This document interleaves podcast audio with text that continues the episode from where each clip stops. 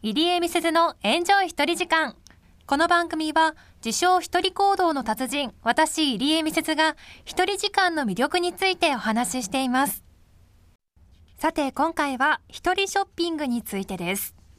買い物に行くとき、皆さんは誰かと行く派でしょうか？それとも一人派でしょうか？これ買い物する対象にもよると思うんですよね。食料品とかとこう洋服だとまた違ったりとかありませんか？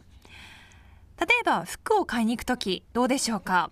私は基本一人が好きです。女性に多いかなと思っているんですが、私はとにかく試着をします。試着をしまくります。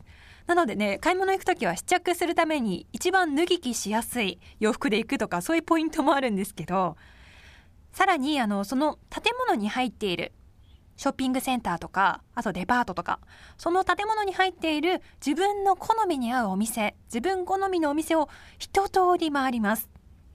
で、一通り回って順番に買っていくのかなと思うかもしれませんが、違うんです。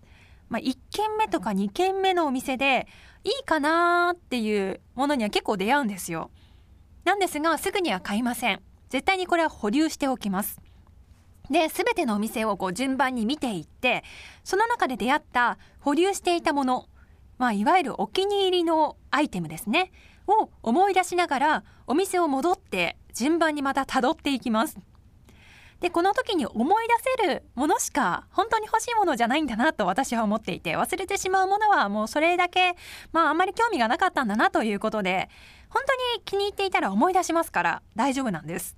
で、そのお気に入りを巡っていって、冷静に考えて買うことにしているんです。なのでね、時間がかなりかかるんですよね。どのくらいでしょうかもうね、1時間なんて余裕です。2、3時間もすぐに経ってしまいますね。一瞬ですね。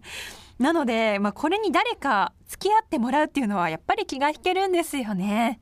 誰かと一緒にウィンドウショッピングで見に行くっていうのは結構好きなんですが、それは楽しいんですよ、もちろん。なんですけど、本気で買いに行くっていう時は、やっぱり一人がいいかなと思っています。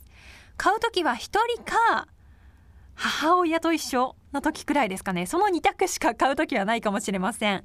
友達だったりと一緒だったら、見るだけで楽しんで帰ります。あなたはどうでしょうか？共感していただける方いらっしゃいますか？まあ、この買い物の仕方は女性に多いのかもしれませんね。私の中では男性はこうお店とか目的をあらかじめこう定めていくイメージがあります。なのでもうお店に行く時点で目的が絞られているんですよね。そういう方結構よく見るし聞くなっていうのを感じますね。どうなんですかね？年代にもよりますかね？男女だけの差じゃないのかな？性格もあるかもしれませんね。皆さんはどうでしょうか？そのあたりもぜひこの番組のメールにメッセージをお寄せください。今回は一人ショッピングについてお話ししました。